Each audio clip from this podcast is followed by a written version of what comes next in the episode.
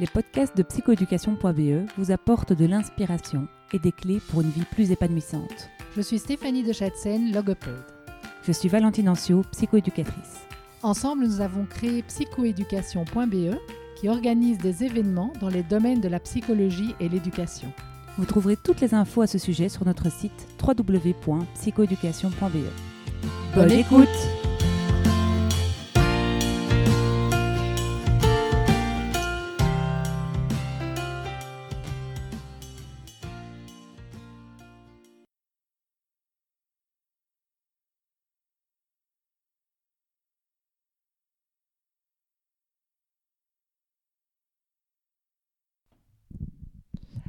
Voilà, aujourd'hui nous recevons Philippe Brasseur sur le podcast de Psychoéducation. Bonjour Philippe.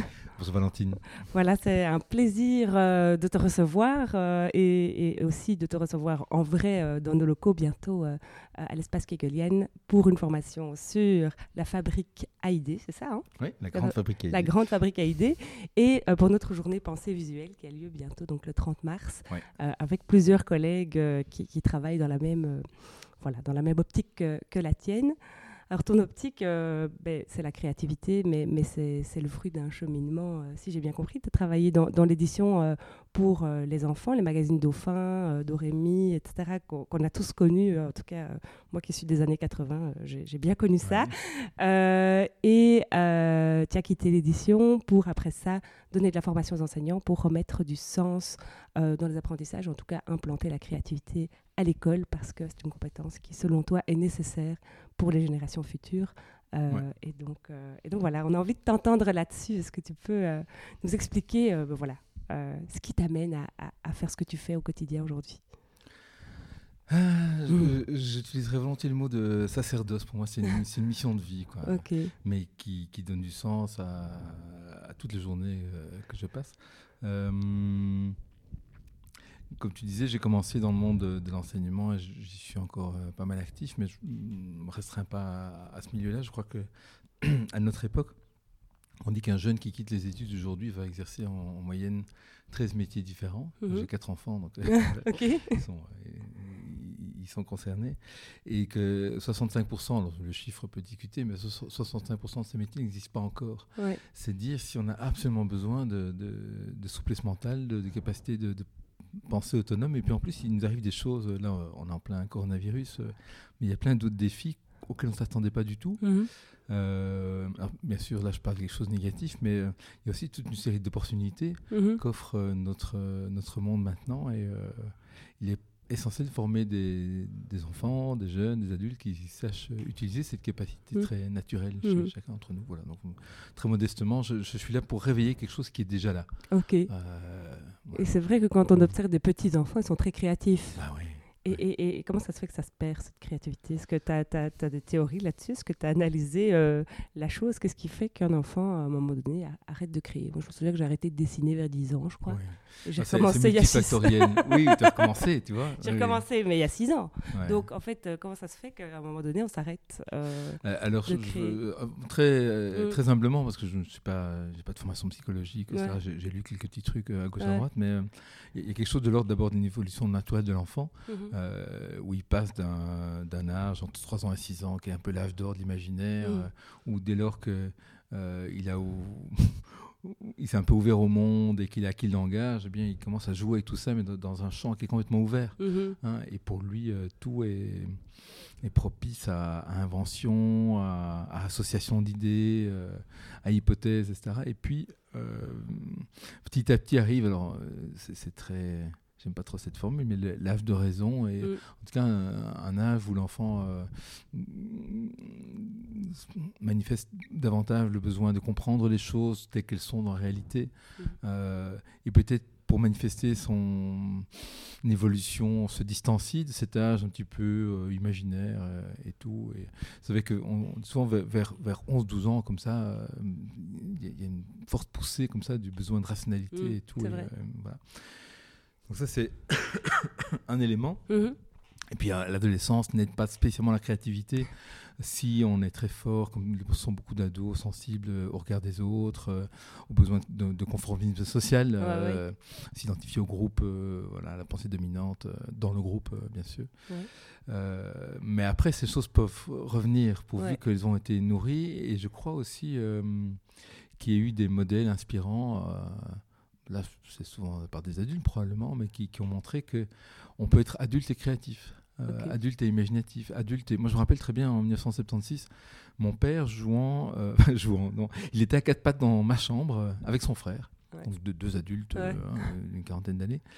Et ils étaient en train de faire une immense carte mentale. C'est-à-dire qu'ils avaient découvert Tony Buzan, le livre Use Your Head, là, une tête bien faite en français, l'inventeur entre guillemets de la carte mentale, et puis il est en train de découvrir cette manière extraordinaire de, mettre des idées sur papier et de refléter quelque part le, la nature organique de la pensée. Moi, ça m'a vraiment frappé comme enfant de voir ça et de voir que, alors bien sûr, non seulement, mais à ce moment-là, c'était pas conscient pour moi que la pensée n'est pas seulement linéaire, euh, mmh. verbale, rationnelle, etc.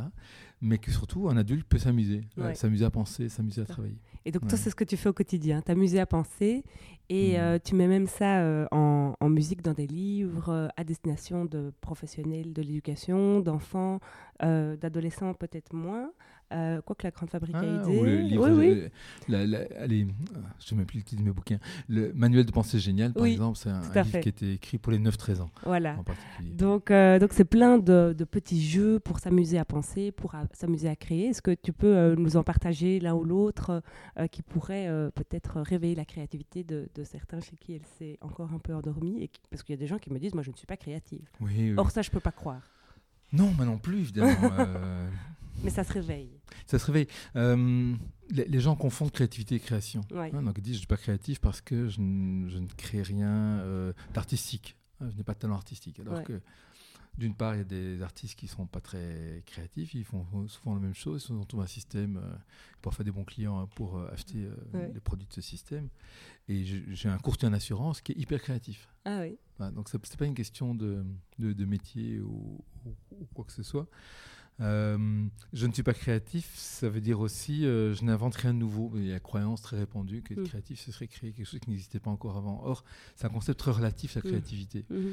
Euh, on dit souvent qu'être créatif, c'est dans un système donné, dans un contexte donné, pour faire mm. simple, c'est apporter du neuf et de l'utile. Mm-hmm. Alors, là, bien sûr, on ne parle pas de créativité artistique, parce que la créativité artistique n'a pas à être utile, ni même spécialement neuve. il faut qu'elle corresponde à un élan d'individu.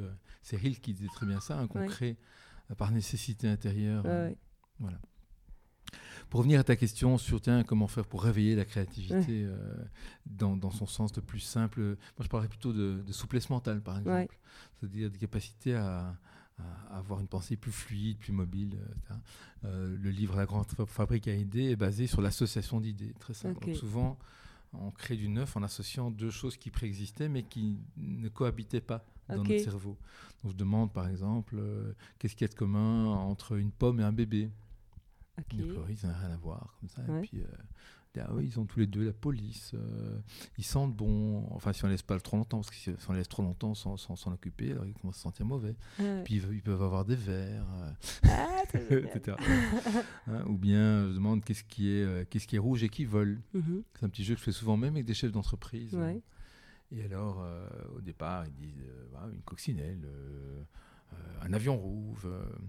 et puis, le jeu, en fait, consiste, tel que je l'anime, en sous-groupe, essayer de trouver en une minute le plus de réponses possibles. au départ, ils disent des trucs comme ça, et puis il a trouvé d'autres idées. Ils disent Ah oui, un avion de pompier, le petit chapeau rouge d'un hélicoptère, un pot rouge cambrioleur, mm. etc. Et ils découvrent que pour être créatif, il faut purger la banalité, c'est-à-dire laisser sortir les idées évidentes, euh, apprises, euh, banales. Euh, et que derrière, dans le tuyau, il y a quelque chose d'intéressant. Mais ce qui bloque beaucoup la créativité, c'est la croyance que, au fond, les créatifs seraient des gens un peu comme Bélix qui seraient tombés dedans quand ils étaient ouais, Ça. Et il suffit d'appuyer sur un bouton et d'avoir d'écrire le rouge et le noir.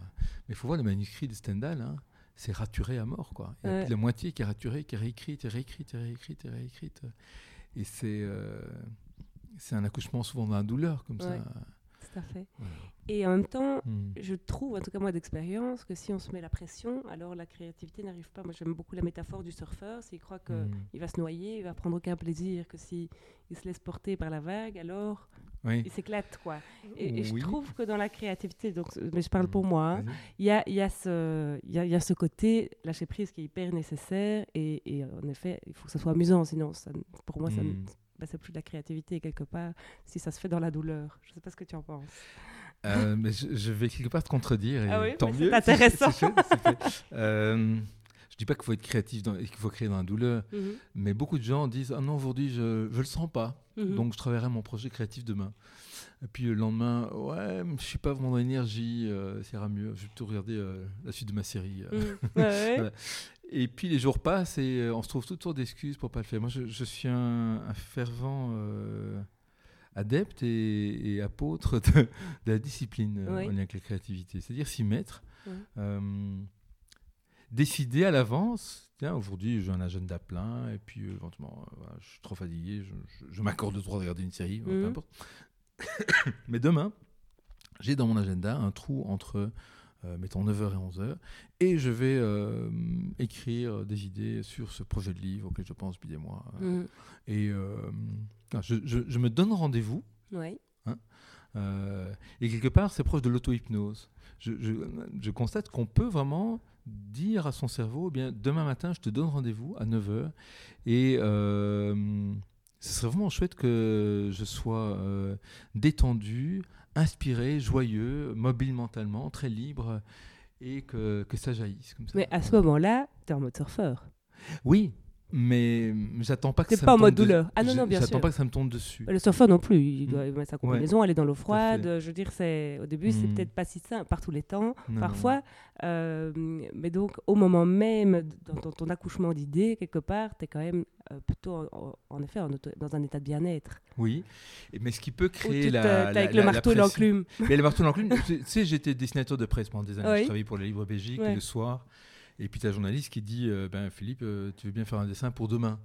Alors le mode surfeur, il est rigolo, mais quand, quand tu as euh, un cours à préparer, la bouffe pour les enfants, ton petit approche à l'école, et que tu as deux heures dans l'agenda pour faire le dessin, si tu veux encore dormir la nuit, euh, ben, le mode euh, panique qui peut vite euh, se substituer au mode surfeur. Mais ça, et ça marche quand même. L'adrénaline, alors ça, ça, ça, marche, sauf que au début, je, je, prenais effectivement mes deux heures et puis je m'y mettais avec pas mal de pression en disant bon, je n'ai que deux heures, il faut que, il faut que ça aille. Et puis je prenais une, heure à, à, balayer des idées qui n'étaient pas bonnes dans, mon esprit comme ça. Et puis dès que j'en tenais une qui me paraissait intéressante, je la mettais sur papier et puis juste euh, aux deux heures, là, ouf, fini, j'envoie au journal. Et puis euh, là, je vais chercher mon enfant à l'école, je vais faire à bouffer, etc. Et puis euh, le soir même ou le lendemain matin, je me réveille avec une bien meilleure idée. Ah, c'est con. Ah, voilà. Et en fait, j'ai perdu deux heures avec beaucoup de stress. et quand même deux heures pour faire un dessin, mon Dieu, on peut dire que c'est beaucoup, surtout quand on sait combien c'est payé. j'ai donc développé une autre tactique, en fait, que j'ai appelée la stratégie de l'horloge. Et je travaille en deux fois une demi-heure. Et donc, je, m'y mettais très vite, plutôt que de procrastiner, c'est-à-dire de remettre euh, ah euh, toujours à, plus tard, au dernier moment. Je m'y mettais très vite, mais je consacrais une demi-heure, montre en main, à faire cinq petits dessins, pas un seul, mais cinq, qui pourraient convenir pour l'article. Et puis, je laissais reposer, j'ai fait ce que j'avais fait, et je revenais dessus après. Et là aussi, une demi-heure pour décanter, enfin ça a décanté pour voir tiens qu'est-ce qui qu'est-ce qui apparaît comme intéressant. Souvent dans l'intervalle une autre idée est mm. intervenue aussi. Et là pour mettre euh, l'idée honnête et, et l'envoyer au journal. une heure montre en main, moins de stress, plus d'idées, la possibilité d'avoir des choix. Et donc je crois qu'on peut être un créatif organisé. En tout cas c'est un peu mon, c'est un, de mes dadas. Et j'aime ce mm. temps d'incubation dont, tu parles, en fait. Euh, on a besoin de, de, temps et de vide, en fait, pour être créatif. Alors, c'est du vide, mais c'est surtout du temps où on va confier le projet à notre inconscient, qui a une puissance euh, j'ai de calcul phénoménal, des calculs créatifs, je veux dire, de, de, combinaisons, etc. Et donc, euh, les fameux Eureka d'Archimède dans son bain, de Newton en dessous de son pommier, c'est ça. Hein. C'est, ben, ils étaient occupés un problème, ils ne trouvaient pas la solution. Et puis, ils se sont détendus, ils ont fait autre chose littéralement, parce que dans son bain et sous le pommier, c'est même des belles métaphores. Euh, et là, poum Il n'y a pas de miracle. C'est juste que notre cerveau, sans la pression de il faut que je trouve la bonne solution, ben ou la peur de je ne vais pas y arriver, où en plus les filtres de, tout ce que nous connaissons, qui fait barrage mhm. à, la connaissance nouvelle, voilà, bah ça, ça fonctionne. Ok, donc ça j'aime beaucoup en tout cas ça aussi, parce que parfois on remplit notre agenda à craquer et donc en fait on n'a plus le temps d'incuber. Enfin, je veux dire, à un moment donné, on est trop le nez dans le guidon, on n'arrive pas à, laisser de la place à ce fameux Eureka. Euh, et voilà, donc c'est important en tout cas de laisser de la place pour qu'il arrive voilà. dans notre journée. je répète, mettre la créativité à l'agenda. Moi, j'ai découvert le bullet journal de connaître. Tout à fait. Et ça adepte aussi. Ça me fait un bien fou. Oui, c'est vrai. c'est vrai. Mettre des plages. Euh, je prends beaucoup le train, très peu la voiture. La voiture, je trouve ça. C'est compliqué d'être créatif en voiture. C'est vrai, c'est vrai. Mais en train, par contre, euh, voilà, j'ai un trajet d'une heure, d'une heure vingt. Hop, je me mets une, une mission créative parce que je sais que pour moi, en tout cas, le train est très inspirant. Oui, c'est vrai. Hmm. C'est vrai. Et ça rend heureux la créativité au niveau de l'humeur. Euh, est-ce que euh, c'est quelque chose qui te, qui, qui, te met en joie au quotidien? C'est éprouvé scientifiquement. Hein. il paraît qu'on produit des. des substances euphorisantes hmm. quand, on, quand on est créatif, effectivement. Oui. Donc c'est bon pour le moral, c'est mm. bon pour les défis qui nous attendent, en tout cas euh, dans les, pour les générations futures. Euh, c'est bon pour euh, notre job, pour créer finalement un job qui nous convient, parce que parce que voilà, j'ai l'impression que c'est ton cas.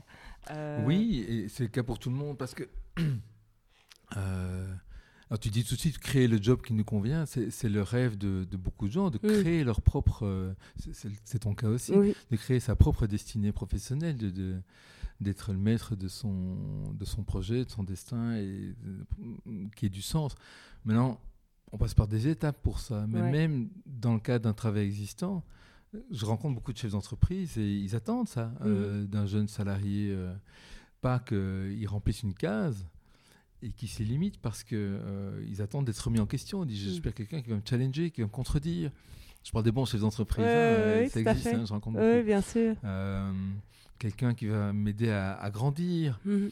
quelqu'un qui, face au bouleversement que inévitablement connaîtra mon entreprise, qui pourra sortir de sa zone de confort, de, de, son descriptif de poste pour lequel je vais engager, qui aura envie de continuer à apprendre, euh, etc. Mhm. Voilà, donc c'est. C'est oui, essentiel. On peut le faire. Qui pourra inventer, effectivement, qui pourra peut-être quitter mon entreprise et mhm. créer sa propre boîte, tant mieux. Et puis, je voudrais aider, euh, ça aurait été un tremplin euh, tout à fait. Mais en fait, la créativité remet du sens dans, dans le quotidien en fait, de l'individu, que ce soit euh, en effet qu'il soit entrepreneur ou intrapreneur. Ça, ça, remet du sens, euh, ça remet de la vie en tout cas. Je sais que tu étais au Québec, il y a une Québécoise que j'aime beaucoup qui s'appelle Louise Poliquin, mm-hmm. qui dit euh, La créativité, c'est ce qui nous différencie des machines. Mm-hmm. Sans elle, nous ne serions que des producteurs et des consommateurs on voit quand même de plus en plus de métiers euh, machinaux mhm. qui se retrouvent remplacés par l'intelligence artificielle ou par des, technologies euh, euh, entre guillemets intelligentes. Mais alors, ça crée pas mal de remous sociaux, mhm. à juste titre. Mais on peut aussi se réjouir que dès lors, les, êtres humains pourront se consacrer à des, tâches où l'humanité aura toute sa place. C'est-à-dire non seulement la créativité, mais l'esprit critique, l'intelligence émotionnelle. Mhm et la question du sens, qui rejoint l'esprit critique, mais euh, le pourquoi. Tout à fait. Mmh. Et alors, euh, tu parlais que tu formais les enseignants euh, avant. donc, c'est vrai que. Encore maintenant. Hein, oui, encore maintenant. Oui, oui, ça arrive encore. C'est vrai que. ben, on a des leçons de conjugaison, de mathématiques. Il y a quelque chose. Enfin, moi, j'étais une très mauvaise élève, donc je suis pas très objective. J'ai pas aimé vraiment l'école, en tout cas, ni mes primaires ni mes secondaires, je crois. J'ai l'impression qu'il y a quelque chose d'assez euh, ennuyant euh, euh, dans, dans, dans l'apprentissage, en tout cas, voilà, je dirais des mathématiques et du français principalement. Est-ce que tu leur apprends à, à rendre ça sympa? Est-ce que ça, c'est des choses que tu, tu, tu, fais dans tes formations? Parce, que, parce que voilà, moi, j'ai perdu beaucoup de temps, je crois, à l'école, en fait, mmh, à mmh. croire que j'étais mauvaise en plus, alors qu'en fait, j'étais dans, dans mon imaginaire, mais... mais mais clairement, euh, je me dis, euh, j'aurais aimé avoir des enseignants plus créatifs, je crois. Hmm. Et ceux qui l'ont été, en tout cas, je leur ai donné euh, tout ce que je pouvais. Parce que j'étais pleine de reconnaissance pour, pour, ça. Mais donc, donc voilà, qu'est-ce qu'on peut leur proposer? Qu'est-ce qu'on peut leur, leur La question est très vaste, mais hmm. je dirais qu'on reconnaît quand les enfants ont été créatifs dans une mhm. classe, quand les productions sont différentes. Mhm. C'est très simple. Okay. Dès qu'il y a une consigne, clair. Hein. Tout le monde a produit quelque chose. Tout le monde s'est investi dans le travail. et tout le monde a un résultat différent. Parce que, voilà, ça c'est une première chose. comment est-ce qu'on arrive à ça? En donnant des consignes qui stimulent la créativité. c'est quoi une consigne qui stimule la créativité? C'est une consigne qui crée une tension entre la liberté et la contrainte. Beaucoup de gens croient que euh, stimuler la créativité, c'est juste stimuler la liberté. Mm. Alors on dit euh, allez-y, soyez créatifs. On donne des feuilles, des feutres, et plein de matériel. Euh, oh, et puis oh, regardez là-bas aussi, il y a des, il y a à modeler. Oh, et puis il y a aussi papier crépon. Enfin, faites ce que vous voulez, soyez créatifs, profitez-en pour une fois. créativité aujourd'hui. Alors certains enfants, peut-être, face à une consigne pareille, ils vont dire Ah, faut être tant mieux, et ils vont faire un truc euh, super. Euh, peut-être qu'il y en a d'autres alors qui vont se mettre à côté d'eux et faire comme eux parce que c'est les leaders d'opinion. Et, puis, euh, et puis il y en a qui vont être complètement paumés et qui vont rien faire du tout parce que ce manque de consignes, quelque part, les, les angoisse au, au, plus haut point. Je dirais que ça dépend de l'âge de l'enfant. Vers 2, 3, 4 ans, ça va dans la dynamique naturelle. Mhm. Hein, quand on lit Céline Alvarez, c'est dans les lois naturelles de mhm. l'enfant, c'est cette envie d'explorer, de manipuler, etc. sera pleinement satisfaite par cette capacité peut-être d'aller faire son, truc comme il veut. Mais effectivement, à partir de 7, 8, 9, 10 ans, euh, là, ça va être compliqué. Euh, et donc là, il faudra équilibrer la liberté avec la contrainte. Mhm. une contrainte bien pensée, c'est-à-dire un cadre stimulant. D'abord du sens. Moi, je, je détestais qu'à l'école, euh, des profs me disent de faire des choses sans m'expliquer pourquoi. Je, m'en suis rendu compte après, mais euh, je, le faisais parce que j'étais un petit élève bien, bien conforme euh, et comme il fallait, mais, mais il manquait quelque chose de fondamental. Donc le, sens, et puis des limites, des limites de temps, des limites de matériel. et, c'est là que la créativité se, se manifeste. Un exercice que j'adore, c'est un exercice d'art plastique que j'ai appelé Art Remake. Euh, donc, euh, beaucoup d'enseignants ne veulent plus faire d'art à l'école parce qu'ils disent, à partir de, la troisième, quatrième primaire, comme ça, parce qu'ils disent, oh là là, ouais, c'est compliqué, l'art. Euh, d'abord, moi, j'y connais rien, je suis pas artiste. ce que, la croyance que je dois être artiste moi-même pour apprendre l'art aux enfants. et puis, ouais, art, ça veut dire mettre des tabliers, mettre des grandes nappes en plastique. et on est parti alors que j'ai quand même mon programme de français, de maths et puis LCEB à préparer ça. Mm. Quand on regarde le programme, scolaire, il y a un programme en art plastique. Mhm. Euh, ça parle de d'abord percevoir, exprimer, réagir. Mhm. Hein, donc, être capable d'observer, d'analyser, de créer à son tour, et puis d'avoir un esprit critique sur sa création. Et puis, euh, ça parle pas de peinture. Euh, de, oui, il y a une catégorie, il faut, maîtriser, enfin, être capable de découvrir et de maîtriser certaines techniques. Mhm. On est plutôt dans la découverte dans la maîtrise, d'ailleurs, en primaire. Euh, à juste titre. Et puis surtout découvrir euh, la couleur, la composition, le clair-obscur, euh, le cadrage, etc. Alors, moi, je dis, mais faisons de l'art sans utiliser de pinceau. On, fait des sous-groupes de quatre, par exemple, et on leur donne à chacun une reproduction d'œuvres d'art, connues ou pas, et puis on les choisit bien, ces reproductions, évidemment, et on leur dit, voilà, vous avez 20 minutes pour reproduire ce que vous avez sous les yeux, et euh, avec ce que vous trouvez dans, l'environnement, donc soit dans la classe, soit dans, la cour de récréation. Euh, et, euh, et, voici un iPad, et puis quand vous serez prêt, ben, on viendra faire la photo. Mais ils sont obligés d'observer ils sont obligés d'observer euh, la composition. Est-ce que c'est vertical? Est-ce que c'est horizontal? Euh, Quelles sont les couleurs dominantes? Est-ce que c'est plutôt sombre, lumineux? Euh, Comment sont placés les éléments dans, dans le cadre? S'il y a des personnages, quelle est leur expression? Est-ce qu'on les voit en pied, en plan américain machin? Mm. Tout ça, ils ne connaissent pas encore le vocabulaire, mais ils vont le découvrir par la pratique. Et puis après, on va, regarder ça et puis s'interroger sur la production. Tiens, comment est-ce que vous avez fonctionné euh, Qu'est-ce qui a été facile, difficile euh, quelles, ont été vos stratégies euh, Qu'est-ce que vous pensez de votre résultat Si c'était à refaire, qu'est-ce que vous améliorez etc. Voilà. Donc, je ne sais plus quelle était la question de départ. Mais c'est vrai que c'est une bah technique qui pourrait remettre de la créativité et qui pourrait permettre même d'apprendre la géométrie. Euh, dans ce la géométrie, les arts plastiques. Ce que je voulais, en fait, mm. j'ai montré cet exemple, j'ai évoqué cet exemple pour parler de, des consignes qui stimulent la mm. créativité.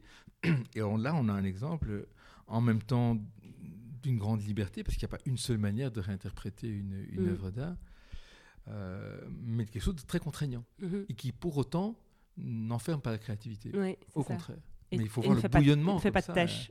Et ça ne fait pas de tâche. oui, vous avez dit qu'on dépasse. c'est vrai que c'est pas rien. C'est pas rien, en effet. Hein. Parce que beaucoup de respect pour les mmh. enseignants qui parfois. Voilà, je, je pense, mmh. j'ai deux, euh, deux enseignantes qui, qui, sont chez moi en ce moment et qui disent euh, Oui, moi, euh, tout le monde croit que c'est facile d'enseigner, mais, mais faire des mmh. crêpes dans une classe, c'est l'enfer. Parce qu'il y en a partout. il faut, voilà, ça, il faut beaucoup de méthodes, beaucoup d'organisation. Et c'est vrai qu'ils sont 20, ils ne sont pas 3. Et donc, en effet, ce genre d'activité voilà, permet peut-être moins de carnage que. Hmm. Alors, euh, tu avais dans ta question aussi, comment stimuler les enseignants à, être créatifs et à promouvoir la créativité des enfants euh, Il y a quelque chose que j'utilise beaucoup euh, depuis des années, c'est une démarche en fait, avec des, étapes et des, des, personnalités à incarner successivement. Je vais, essayer d'expliquer très simplement, mais à travers un exemple. Euh, mettons, je, donne une, œuvre d'art, encore, encore ça, euh, à regarder. Euh, et je demande aux enfants, tiens, euh, quelles sont les questions que vous inspire cette œuvre?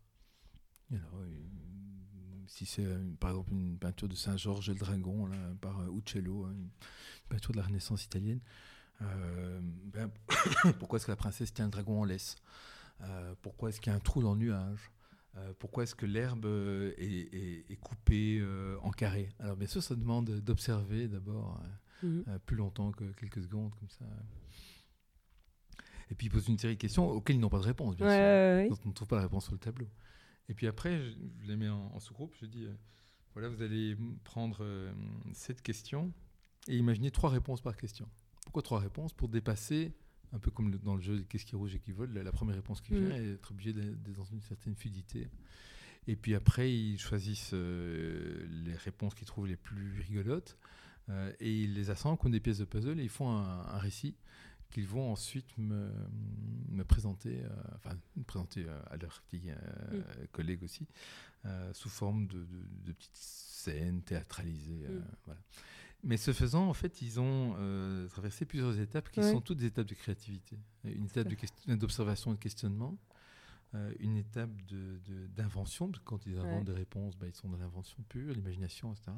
Euh, une étape de traitement de l'information, de structuration, quand il s'agit de prendre toutes ces réponses et de les assembler en un récit cohérent et, et, linéaire.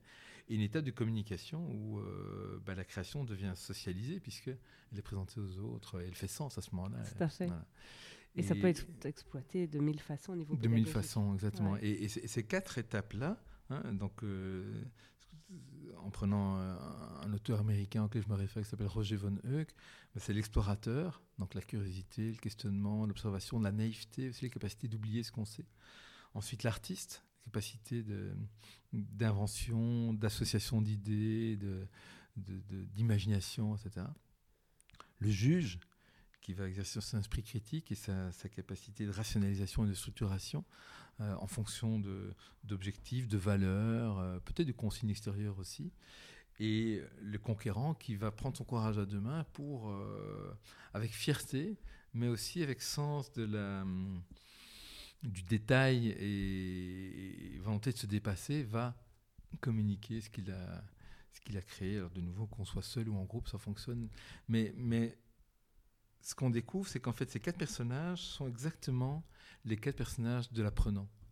Et ça, c'était ma grande découverte il y a plusieurs années. Ah, oui. Et qu'en fait, stimuler la créativité à l'école, c'est stimuler l'apprentissage. Ok, formidable. Et donc, la, pensée latérale, qui est dehors de Bono, euh, mhm. euh, c'est vraiment de penser en dehors de la boîte, c'est vraiment ça ton, ton, ton, combat quelque part, ou en tout cas ta mission plutôt, je sais peut-être mieux, c'est de pouvoir euh, redonner cette, cette compétence aux gens que tu rencontres? Oui, alors en parlant d'école, j'associerais ce que tu dis là à dépasser la première réponse. Oui, c'est ça. Parce que ce qui freine beaucoup la créativité, c'est la croyance très répandue et issue malheureusement d'enseignements trop traditionnels mmh. qu'à une, une, question, il n'y aurait qu'une réponse valable. Et souvent, dans le chef du prof, que la réponse valable, ce qu'il a défini, c'est la réponse que le prof attend. Et encore maintenant, il y a des enfants qui malheureusement euh, reviennent à la maison de, de voir barré de rouve. Euh, euh, l'argument du prof étant, c'est pas la réponse que j'attendais. Et là, c'est là. Ça, inhibe. ça inhibe. C'est là qu'en fait se plante la graine empoisonnée de, de l'anti-créativité. C'est du conformisme. Je vais faire ce que je crois que l'adulte attend. Je vais devenir un, bon élève. Ouais. Je vais rentrer dans la case. Je vais rentrer dans la case, dans le moule, euh, Mais à un moment donné, je vais plafonner. C'est-à-dire parfois assez tard dans ma vie, 30, hein, 35 ans, quand j'aurais, quand j'aurais été bien conforme, j'aurais fait tout ce que mon diplôme m'a appris. Ben, je ne vais plus progresser en entreprise, ou bien je vais, je vais me faire jeter, ou je vais tomber en dépression, etc. Parce que, enfin, sauf si bien sûr je trouve un ressort intérieur, ce qu'on peut souhaiter à chacun. Parce qu'on m'a jamais dit que en fait le but de la vie c'était pas juste d'obéir et de me je caricature à mort hein, mais, on voit encore des individus comme ça qui sont tétanisés dans leur créativité par la peur de l'échec, la peur de garder l'autre, mm. euh, la peur de la nouveauté, du changement. Euh, mm. C'est plus répandu qu'on le pense. Génial, ben merci Philippe pour euh, en tout cas voilà, cet exposé, je dirais, sur la créativité, hein, donc de, que ce soit de la petite enfance euh, jusqu'à la fin de la vie, la créativité est possible. Euh, ça nous rend heureux, euh, ça nous permet de, faire face aux défis que, le monde bah, nous propose pour les générations futures. Ça, nous permet de nous amuser dans nos quotidiens et, de pouvoir créer notre mission de vie, que ce soit en interne dans une entreprise ou qu'on soit entrepreneur ou, indépendant ou simplement ben, qu'on n'ait pas de travail, parce qu'en fait, on peut être créatif sans avoir de travail, c'est très bien aussi. Euh, franchement, ça dépend plus d'être au service de la, de la productivité. Euh. Euh, donc, donc voilà, donc ça, je trouve que c'est très inspirant. tu as écrit vraiment une quantité de livres qui sont autour de moi, je ne sais pas plus où donner de la tête, tellement ils ont l'air géniaux. on te retrouve donc bientôt en formation chez nous. On peut te retrouver sur un site internet? Oui, c'est très facile, c'est philippebrasseur.be. Ok, formidable. voilà, et donc on se retrouve au mois de mars et au mois de mai chez psychoéducation.be. Voilà. Merci Merci Philippe.